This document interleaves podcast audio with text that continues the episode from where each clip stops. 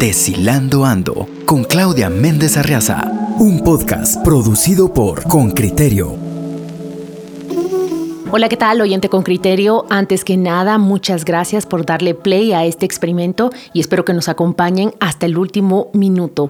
Esto es Deshilando Ando, un podcast producido por Radio con Criterio. Yo yo soy Claudia Méndez Arriaza. Algunos detalles de mi vida que son conocidos para muchos, pero quizás no para todos. Empecé a ser reportera de tribunales cuando tenía 21 años y eso significó sumergirme en un mundo que era completamente desconocido. Debía aprender a hablar inmediatamente el lenguaje legal, conocer el Código Penal y el Procesal Penal de Guatemala en un curso intensivo que no ocurrió en las salas universitarias, sino en la propia calle. No me di cuenta, pero en cuestión de meses yo hablaba legal. Y en esta ocasión escucharán una plática parecida a la que se desarrolla entre editores y reporteros en una sala de redacción. Es mi colega Juan Luis Font quien juega su rol real de editor y yo estoy en mi papel tradicional de reportera. ¿De qué vamos a hablar? De todas las historias detrás de las cámaras, detrás de los micrófonos que ocurren alrededor de la entrega del exministro José Luis Benito. Escuchen esta historia. Motivos de su detención y queremos saber los motivos de su detención acá. Bueno, pues una presentación espontánea, me presenté de forma voluntaria Ajá. para enfrentar la justicia del proceso. ¿Cuál es su, motivo para no poderse presentar? No voy a dar declaraciones por el momento. Claudia, ¿dónde crees que estuvo José Luis Benito todo este tiempo desde que se le empezó a perseguir hasta que se entregó a tribunales? Hay, hay ya un dato real y esto es lo que cuenta el entorno más cercano del exministro. Él estuvo en Nicaragua. A aquel país corrió a refugiarse una vez que hubo una captura en su contra. He tratado de corroborar esta información, pero en el Instituto Nacional de Migración de Guatemala, en donde se supone que podría encontrar una respuesta oficial, certera y precisa, nos han dicho que esa es información sensible, que no nos es permitido conocerla. También intenté eh, conocerlo a través del abogado, pero el defensor que él ha contratado a través de su familia previo a entregarse, me ha dicho que no, no tiene conocimiento de dónde estuvo y que tampoco lo considera pertinente que se revele. ¿Pudiste preguntarle al embajador de Guatemala en Nicaragua si, si él tuvo conocimiento de la presencia de José Luis Benito allá? Jaime Regalado me contestó a través de un chat que él desconocía ese extremo. También, por supuesto, solicité la información al Ministerio de Relaciones Exteriores, pero hasta el momento no me han contestado. Pero lo que le cuento a la audiencia es que lo tengo constatado por tres fuentes distintas de que él estuvo en Nicaragua. Una de estas fuentes pertenece a su entorno más íntimo y cercano, que me ha contado otras historias sobre él. Otra de las fuentes pertenece a su entorno eh, legal, lo voy a decir de esta manera, las personas que en su momento le asistieron. Y la tercera fuente tiene que ver con integrantes de la fiscalía que lleva su caso que tuvieron conocimiento en su momento que se encontraba allá en Nicaragua. ¿Y cómo te dicen que fue su vida en Nicaragua? No dan grandes detalles porque no, no lo revelan, pero sí hay datos que me confirman o que coinciden eh, ya cerca de su entrega. El abogado habló de una manera muy mesurada de un estado de depresión o de un estado de eh, tristeza del exministro. Y la persona que está en su círculo íntimo me habló incluso de eh, pensamientos o conductas que llevaban al, al ministro a expresarse de no tener deseos de vivir según estas dos personas, el abogado que sí habla de un, estado anímico delicado y su entorno cercano, él eh, podría haber estado en una depresión antes de entregarse.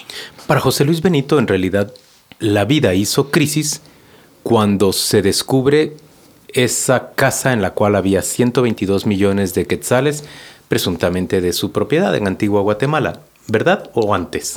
Hay una crisis allí y lo que nos pueden revelar los pocos detalles a los que tenemos acceso es que eh, ese mismo día, por ejemplo, él agarró un teléfono y a través de la aplicación Signal, donde se supone que las comunicaciones son más secretas y encriptadas, se comunicó con el propietario de la residencia en donde fueron hallados esos 122 millones y le dijo palabras textuales que están recogidas en una declaración, tengo una obligación moral con usted.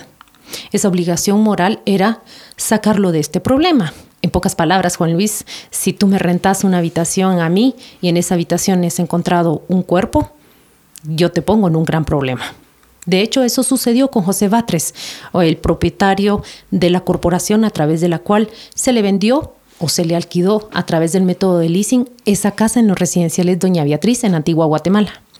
Estos eran tiempos en que Juan Francisco Sandoval estaba todavía al frente de la Fiscalía Especial contra la Impunidad. Y fue Juan Francisco Sandoval quien recibió la información y quien procesó la información y además logra la incautación de ese dinero eh, que se encontraba almacenado en, esa casa. ¿Qué ocurrió después de eso? Lo que ocurre después de eso, y como estamos centrados en hablar de José Luis Benito, es eh, los meses que le siguen eh, son de silencio. Nosotros, los ciudadanos, no vemos mucho, o mejor dicho, no vemos nada. Pero dentro de las fiscalías sí ocurre mucho. Y sucedió, por ejemplo, que se acercaron a abogados que... Em, se presentaron como los abogados, como los defensores de José Luis Benito en esa fiscalía especial y todo lo que le comunicaron entonces al jefe de, la FESI es que Juan, eh, el exministro quería solventar su situación jurídica. Eh, hay declaraciones, como lo digo, documentos a los que he tenido acceso, que son muy escasos, en donde se nota que él procura al menos lo hice en terceras personas, solventar esa situación. Eso, por supuesto, los ciudadanos no lo vemos. Pero hay un hecho interesante, Juan Luis, y que pasó desapercibido para nosotros. Unos allanamientos. Hubo un allanamiento en una finca en Amatitlán que seguía estas investigaciones. Esa finca pertenece al mismo propietario de la casa en residenciales, doña Beatriz. José Batres. José, Batres González. Este nombre hay que tenerlo presente porque creo que será objeto de noticias, al menos de parte de José Luis Benito, en los días o las semanas que están por seguir. Esa es la persona a la que, por medio de Signal, eh, José Luis Benito se dirige inmediatamente después de que se descubre el alijo, los 122 millones de quetzales, y le dice que tiene una obligación moral con él porque sabe que le causa problemas que en su propiedad se descubre este volumen de dinero. ¿Qué, encuentra ese allanamiento en esa finca en Amatitlán? No encuentra nada, o al menos no sabemos qué fue lo que encontró. Pero a través de ese allanamiento nace la pregunta, ¿por qué están buscando o qué es lo que están buscando las propiedades de José Batres González.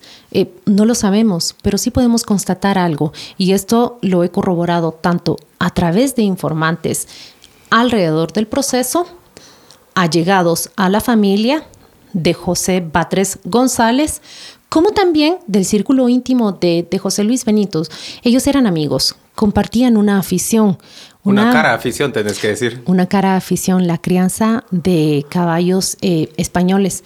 Me sorprendió descubrir que esa afición del ministro, o del exministro, debo decir, no nació cuando él empezó a hacer gobierno. De hecho, viene de años atrás. He encontrado fotografías viejas en donde hay una manta detrás de él que dice ganadería eh, Benito Ruiz. Significa que su familia o él mismo ya tenían una empresa dedicada a la crianza y competencias de caballos. Hay fotografías de hermosos corceles, Juan Luis, de competencias, donde el ministro eh, pues exhibe no solo su afición, sino su gusto y su pasión por los caballos. Eso lo compartía con José eh, Batres González. De hecho, en el relato que él le da a los fiscales cuando se acerca inmediato de la aparición de los 122 millones, es que eh, se conocieron, eh, hacían negocios, no necesariamente relacionados con los caballos, sino eh, de bienes raíces, de compra, venta y alquiler de, de bienes inmuebles, mucho antes de que José Luis Benito hiciera gobierno. Claudia, hay otro allanamiento que también fue célebre poco después de, del descubrimiento de estos 122 millones de quetzales en una casa de Antigua Guatemala. Háblanos de ese allanamiento. Es el allanamiento en una casa de la zona 16 y ese allanamiento eh, apunta hacia la residencia de quien era el secretario privado de la presidencia, Giorgio Bruni. Eh, Giorgio Bruni jugaba un papel muy importante durante la campaña presidencial eh, electoral presidencial de Alejandro Yamatei. Y yo creo que es muy importante porque, como dije antes, no vimos mucho o vimos nada de lo que ocurrió después de la aparición de los 122 millones, pero a mí me parece que el allanamiento en esta residencia marca el inicio del camino en el cual Juan Francisco Sandoval va a ser despedido finalmente. Este día la Fiscalía Especial contra la Impunidad del Ministerio Público ha explicado que el allanamiento que se realizó el viernes último en una vivienda en zona 16 y vinculada al exsecretario privado de la presidencia del gobierno de Alejandro Yamate, Giorgio Bruni, pues se trató de buscar información para esclarecer el origen o la procedencia de los 122.8 millones de quetzales. Explícanos eso. ¿Por qué habría de poner en riesgo el puesto de Juan Francisco Sandoval como fiscal especial contra la impunidad, el descubrimiento de, este, de esta caleta y luego eh, los posibles vínculos de esta caleta con personas que están en el poder? Porque existe algo, Juan Luis, existe también una declaración, aparte de esos allanamientos que hemos podido ver, y es una declaración que se ha ventilado en medios eh, internacionales. El New York Times, dos días después de que Juan Francisco Sandoval es despedido, es el primer medio noticioso que a mi juicio o a mi conocimiento empieza a mencionar por qué esos 122 millones pueden eh, tener que ver con el despido eh, de Juan Francisco Sandoval. Hay un testigo que ha declarado ya en esa causa y que indica que de esos 122 millones, 20.5 millones estaban destinados para una contribución a la campaña electoral de Alejandro Yamatei. Me cuesta creer eso desde un plano. ¿Por qué estarían en poder del presunto donante o de otra persona y no en poder de quien al final ganó esa campaña y que necesitaba esa plata antes de llegar a la presidencia o tenía razones para hacerse de ella antes de llegar a la presidencia. Acá entramos en el terreno de las conjeturas y que no son solo conjeturas periodísticas, sino son conjeturas alrededor de las personas que tienen conocimiento o participación de alguna u otra manera en este proceso. Eh, es público, por supuesto, que en algún momento durante el periodo de transición de gobierno, Alejandro Yamatei barajó la posibilidad de que José Luis Benito permaneciera como ministro de Comunicaciones e Infraestructura, a pesar de que entre agosto, septiembre menciona a un Rafael Pineda, los periodistas, los medios de comunicación tuvieron conocimiento de que también era probable que José Luis Benito continuara. Considero que fueron aquellas lluvias y tormentas que se traían abajo el libramiento de Chimaltenango lo que frustró en realidad las intenciones. Pero la respuesta a tu pregunta es, si él iba a continuar como ministro de Comunicaciones, simplemente tenemos que ir atrás y revisar cuál era el patrón de financiamiento de las campañas electorales. Y aquí quiero que recordemos las declaraciones de otro exministro de Comunicaciones, Alejandro Sinibaldi, cuando se entrega. Él dice claramente, es que yo soy ave de paso. Quien llegue allí es ave de paso. Los creadores del sistema de corrupción en el Ministerio de Comunicaciones son los constructores los políticos, los ministros son aves de paso.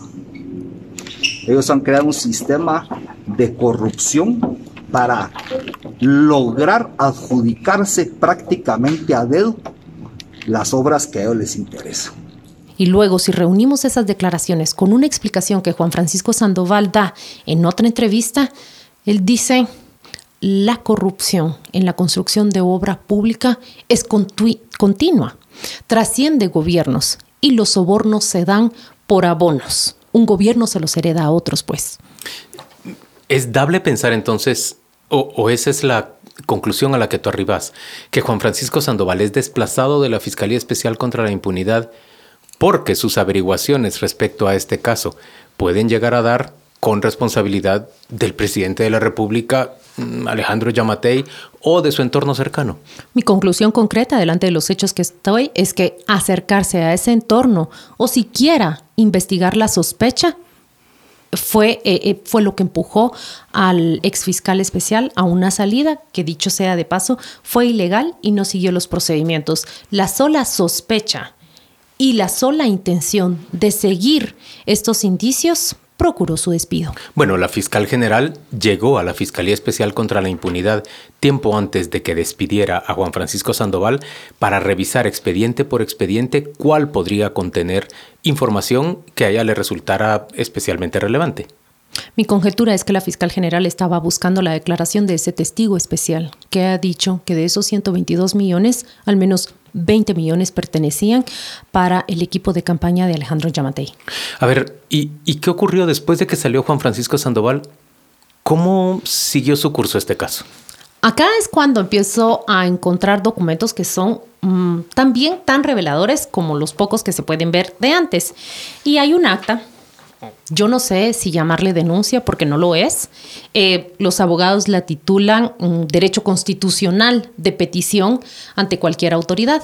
Y aquí aparecen otros abogados eh, que en nombre de José Luis Benito empiezan a presentar peticiones especiales al nuevo jefe de la Fiscalía Especial. Ya no estamos hablando de Juan Francisco Sandoval, ahora hablamos de Rafael Curruchiche. ¿Qué le piden? Entre muchos otros mm, solicitudes, le dicen que es hora de depurar la FESI. Y aquí miro más yo la articulación de un discurso político que una petición técnica. Hay otro, otras peticiones que parecen más técnicas y están apuntando a que se averigüe cuál fue la fuente original de información que llevó a la Fiscalía Especial bajo la dirección de Juan Francisco Sandoval a allanar la residencia en Antigua Guatemala. Esa me parece una petición que sí tiene que ver con su causa. José Luis Benito quiere que quede claro quién fue o cómo fue que los fiscales se enteraron de ese dinero. Y hay otra petición, y esta la he traído porque me interesa que, la escuchemos literalmente. Pero solo déjame regresar eh, un minuto a lo anterior. ¿Le responde la fiscalía a Benito de dónde procede esa información? Hasta el momento, no. Porque esa sería una delación grave. Claro, haya sido un informante, un testigo. Lo único que recoge su memorial es que los fiscales anteriores, que por cierto han sido despedidos o han salido de la Desplazados unidad especial, de la FESI. Eh, explicaron que recibieron un aviso anónimo a través de la aplicación de Telegram y que después se borró. Eso dice José Luis Benito. Y lo que argumenta o apela es que de Telegram no se puede borrar el número, se puede borrar el mensaje, más no el origen. Claudia, ¿qué nos dice exacta que traes? Bueno, es simpática porque esta es, eh, su defensa dice, solo en una maleta había un sticker a mi nombre.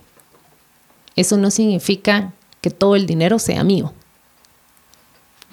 Y dos, encontraron un router que pertenecía a un trabajador de mi hermano. Todo esto estaba en poder del señor José Ernesto Batres González, por motivos perfectamente explicables, y yo lo aportaré al Ministerio Público como parte de mi defensa en el momento en que sea preciso. O sea, esto hace pensar que él ya no sostiene la misma actitud que sostuvo cuando escribió ese mensaje en Signal diciéndole al señor Batres que él tenía una deuda moral hacia, hacia el señor Batres y que debía dar la cara por la aparición de ese dinero en su propiedad. Ahora pareciera orientarse a acusar al señor Batres. Prácticamente lo que está diciendo es, ni todo el dinero mío es mío, o no todo el dinero es mío, o el hecho de que estuviera en una sola de todas las maletas no significa que sea mío. Eso me llamó muchísimo la atención de este memorial.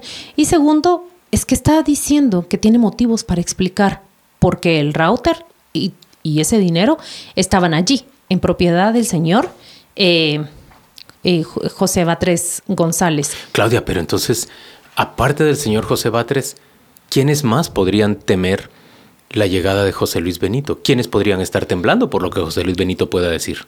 Él más o menos lo responde, no de manera directa, pero estas líneas a mí me parecen más bien un aviso o una amenaza.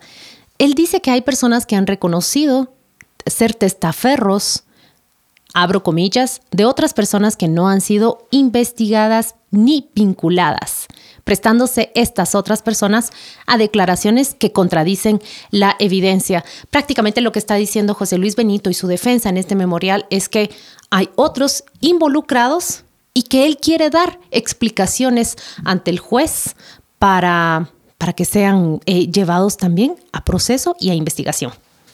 Pero tú y yo hemos escuchado también de, de esfuerzos por extorsionar a constructores a cambio de no revelar información de ellos o de pago de comisiones de parte de ellos para obtener obra pública. Todo esto podría estarse incentivando o propiciando en medio de este proceso del señor Benito. Sí, pero creo que la revelación más interesante es que ese sistema de sobornos y de chantajes eh, a los constructores de la exigencia de comisiones para que se les pague por obra terminada o para que se les conceda negocios eh, no terminado. ¿Qué te parece? Ya, ya por último, esa, mm, e, esas declaraciones de, la juez de León cuando le dice al Ministerio Público que le parece que actúa oficiosamente frente al señor Benito respecto a un caso nada más, que es el caso del libramiento de Chimaltenango.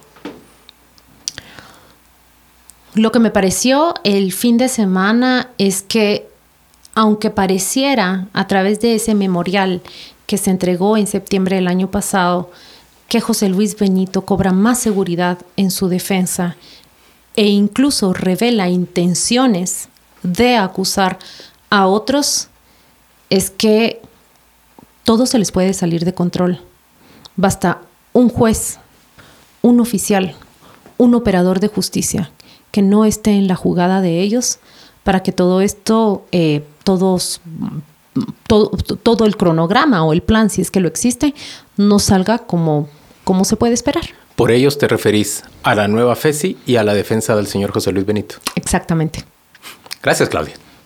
Este episodio fue grabado en el estudio de Radio Infinita, editado y ensamblado por Walter Calderón. Hay información y datos que han sido recopiladas por los reporteros Henry Dean y José Manuel Pazán que son utilizados en esta narración. Deshilando Ando con Claudia Méndez Arriaza, un podcast producido por Con Criterio.